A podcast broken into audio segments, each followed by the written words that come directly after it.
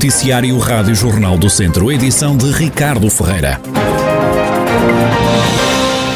O PSD deverá manter a presidência da Câmara de Viseu nas próximas autárquicas, isto de acordo com um estudo de opinião da Eurosondagem para a Rádio e Jornal do Centro. Os resultados da sondagem são agora apresentados pelo jornalista Rafael Santos. Se as eleições fossem hoje, Fernando Ruas, antigo presidente da Câmara de Viseu e candidato do PSD ao município, seria reeleito para o cargo.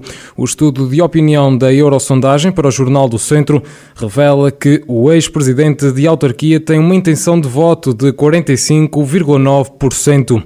João Azevedo, candidato do PS, obtém 22,5% das intenções Fernando Figueiredo, da Iniciativa Liberal, partido que concorre pela primeira vez, deverá ser o terceiro candidato mais votado, com 3,7% dos votos. O Chega, que também se estreia na luta pelo município, entra para a quarta posição, com o candidato Pedro Calheiro a receber 3,2% das intenções de voto. Nuno Correia da Silva, do CDS, deverá receber 2,9% dos votos. Manuel Antunes, do Bloco de Esquerda, 2,4% e Francisco Almeida, da CDU, 2,2%. Diogo Chiquelho, o candidato mais novo de todos, que lidera a lista do PAN, deverá ter 1,8% da votação. 11,8% das pessoas entrevistadas têm dúvidas, não sabe ou não responde. E agora a obrigatória ficha técnica. O estudo de opinião foi feito pela Eurosondagem para o Jornal do Centro entre os dias 4 e 6 de setembro. Foram feitas entrevistas telefónicas. O universo é a população com mais de 18 anos, residente em Viseu.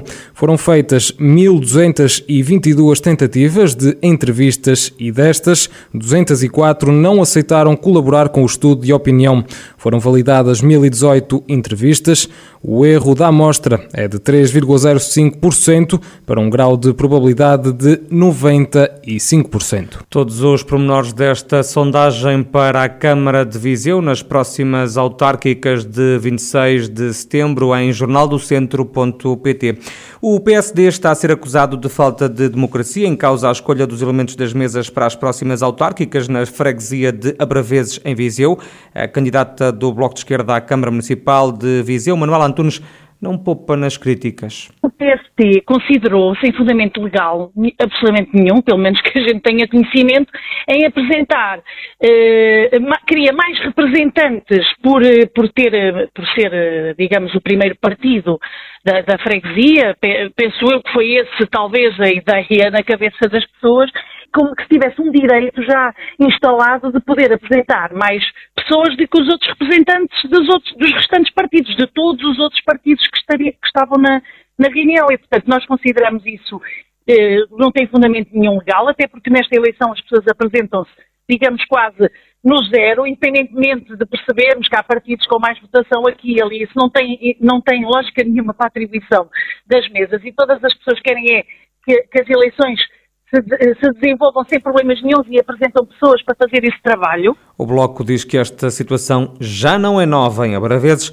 Os bloquistas falam mesmo numa situação inaceitável. Não houve acordo na reunião, todos os partidos tiveram que enviar os nomes e a Câmara Municipal vai fazer um sorteio com os nomes que tem. Portanto, é isto, claro que todos os partidos ficam na mesma circunstância, mas há partidos que têm muitos nomes, há outros que têm menos e realmente aqui vai criar na mesma uma, uma certa desigualdade de atribuição ou não, é porque depois o sorteio fica, é o aleatório, não é? Porque uh, até podem ficar, imagina, vamos imaginar, se nós apresentamos seis nomes, até os seis nomes podem entrar e noutra candidatura podem apresentar dez e, e, e se calhar só entrar um, porque aqui depende do sorteio, mas foi, é o que está na lei, quando não há acordo, uh, tem que ser sorteados os elementos e pronto, e foi assim que se resolveu. Infelizmente, quando isto é uma situação que na maior parte das freguesias não acontece.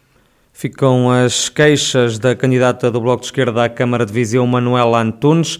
O presidente da Junta de Freguesia de Abraveses, contactado pela Rádio Jornal do Centro, escusou-se a reagir a estas queixas, apenas garantiu que esta é a primeira vez que não há acordo para a constituição das mesas na freguesia.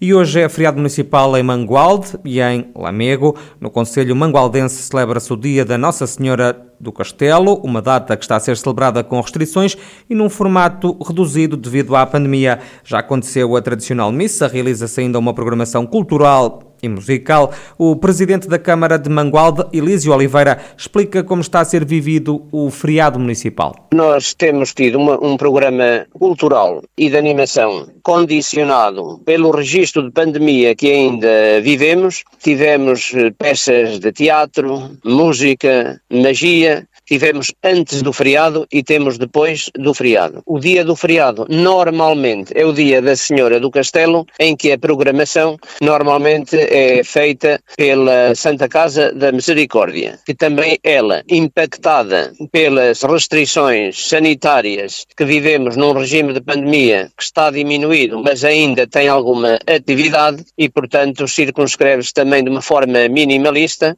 No dia do Conselho, Elísio Oliveira destaca algumas obras em andamento, como a recuperação do Cineteatro Império, no valor de 4 milhões de euros, também a regeneração de espaços verdes. Em termos de projetos, depois temos muita coisa em curso.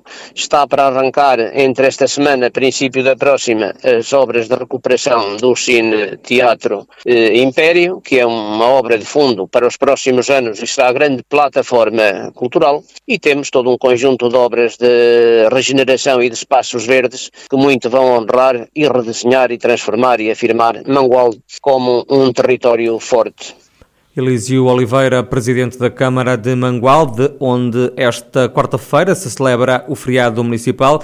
Também em Lamego é o dia do município. As tradicionais cerimónias do feriado municipal foram canceladas por causa também da pandemia. Mantêm-se só alguns momentos religiosos e atividades económicas e lúdicas. O presidente da Câmara de Lamego, Ângelo Moura, fala dos desafios futuros do Conselho. Continuamos a pugnar eh, por uma gestão rigorosa, de contas certas, sustentável e a procurar fazer eh, da cidade de Lamego, do município de Lamego, uma cidade moderna capaz de atrair investimento fixar as nossas populações, criar ofertas diversificadas de turismo nos diferentes âmbitos, no religioso, estamos a viver as festas em hora da Nossa Senhora dos Remédios, no arquitetónico, no patrimonial, no militar, no imaterial, naquilo que nós temos de, de melhor, promovendo aquilo que são os nossos produtos endógenos, a vinha e o vinho, nas diferentes componentes, os vinhos do Douro e do Porto, os espumantes e os brancos do Távora e do Varosa, e potenciando todas as, as riquezas naturais e humanas do nosso território. Ângelo Moura, presidente da Câmara de Lamego, que hoje está a comemorar o feriado municipal. E os bombeiros de Oliveira de Frades vão prestar esta quarta-feira à tarde homenagem ao operacional Pedro Ferreira, que morreu há um ano a combater um incêndio no Conselho. A cerimónia devia ter acontecido ontem, no ano da morte do bombeiro, mas acabou por ser adiada para hoje devido ao funeral de António Cabrita Grade. A homenagem vai ser feita no local onde o bombeiro tombou, como explica o comandante da corporação, Fernando Farreca. Faz um ano em que, em que o Pedro eh, faleceu, eh, vítima de acidente no combate ao incêndio na Serra do Ladário. Eh, o corpo ativo, a direção, os oliveirenses, eh, inclusive as autoridades locais resolveram prestar eh, uma homenagem ao Pedro, eh, participando e ajudando na construção de um monumento de homenagem no local onde, onde o Pedro tombou. Nós entendemos que, que deveria ser assim, que era uma justa homenagem e elaboramos um monumento com a ajuda de, de, um, de um escultor no qual homenageei o Pedro, Pedro Ferreira e todos os bombeiros que, que combateram, que tombaram em combate. Um monumento que vai ser inaugurado ao final da tarde e que Fernando Farreca descreve agora. O monumento é uma, uma estrutura de cerca de 2 metros com base de betão armado, onde está depois eh, colocado um capacete, umas botas e uma farda dobrada. No fundo, o monumento simboliza o fim da missão e uma rosa no cimo do monumento que eh, é o caminho que o bombeiro seguiu e que todos os bombeiros seguiram. No fundo, o monumento simboliza o fim da missão de todos os bombeiros que partiram. Pedro Ferreira era chefe da EIPA, equipa de intervenção permanente de Oliveira de Frades, tinha mulher e um filho que tem hoje 9 anos. O comandante dos bombeiros de Oliveira de Frades, Fernando Farreca, garante que a família tem sido apoiada.